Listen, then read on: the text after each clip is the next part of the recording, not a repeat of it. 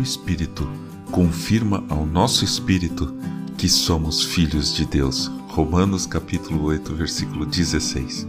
Bom dia, você está ouvindo o podcast Célula Metanoia Devocional. Vamos começar o dia alinhando nossa mente com a mente de Cristo. A primeira cobra que eu vi solta na natureza foi quando eu tinha mais ou menos uns 10 anos de idade. Eu estava perto de umas pedras num parque no Paraná e fui procurar os óculos que minha mãe achou que tinha deixado cair. A grama estava alta de cobrir o pé.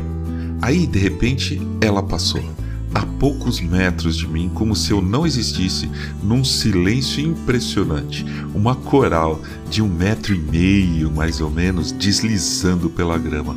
Eu fiquei congelado. De repente eu virei uma daquelas pedras que tinham lá. Tinha uma pedra no formato de camelo, uma de cálice e aí tinha uma no formato de João.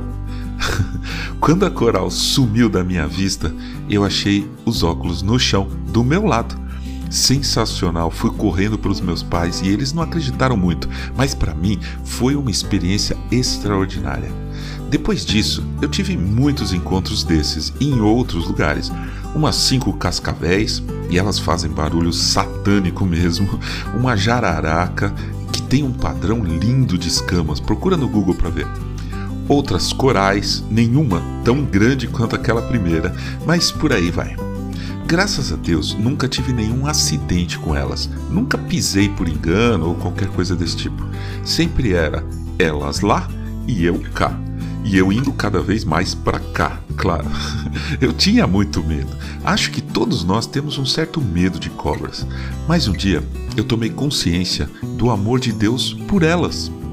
Uma ex-aluna da escola onde eu trabalho levou uma jiboia que ela tratava como bicho de estimação. Enorme eu não perdi a oportunidade, deixei que ela ficasse nos meus ombros. Nossa, é um animal enorme, pesado, extremamente forte, é só músculo pelo corpo todo. Ela me estranhou um pouco no começo, mas depois foi muito dócil. Eu só não deixei ela dar volta ao redor do meu pescoço, sei lá, né? Mas naquele dia, a minha visão pelos animais, por todos os animais, mudou muito por mais cobra que elas possam ser, e elas são muito cobras mesmo, elas fazem parte da criação de Deus. E ouça o que Paulo diz sobre essa criação. A ardente expectativa da criação aguarda a revelação dos filhos de Deus. Romanos capítulo 8, versículo 19. Você é filho ou filha de Deus? Eu sou. O Espírito de Deus é que me confirma isso. Então, o que a criação aguarda com expectativa ardente? A nossa revelação. Já pensou nisso? As cobrinhas, os coelhos, leões e elefantes, tudo, todo o ser que respira e que, portanto, louva ao Senhor, nos aguarda. Hoje, encha-se do amor de Deus e deixe que esse amor extravase e transborde a ponto de alcançar a criação. Quando tudo isso passar e o reino de Deus for estabelecido na terra, conviveremos juntos, sem medo, em paz e harmonia.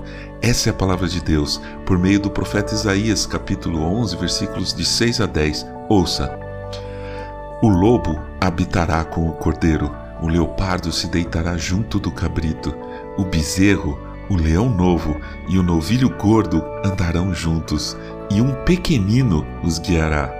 A vaca e a ursa pastarão juntas, e as suas crias juntas se deitarão, e o leão comerá palha como o boi.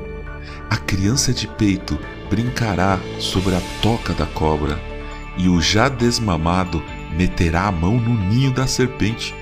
Não se fará mal, nem dano algum em todo o meu santo nome, porque a terra se encherá do conhecimento do Senhor como as águas cobrem o mar. Naquele dia, a raiz de Jessé estará posta por estandarte dos povos. As nações recorrerão a ela, e a glória será a sua morada. Amém.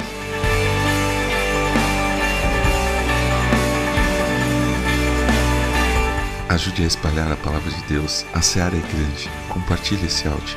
Siga-nos para ouvir toda manhã nosso podcast e não deixe de entrar em contato conosco. Nosso e-mail é metanoia.devocional@gmail.com. Meu nome é João Arce e este é o podcast Célula Metanoia Devocional.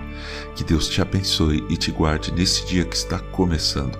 Que o Senhor sobre você levante o seu rosto e lhe dê a paz, hoje e sempre. Amém.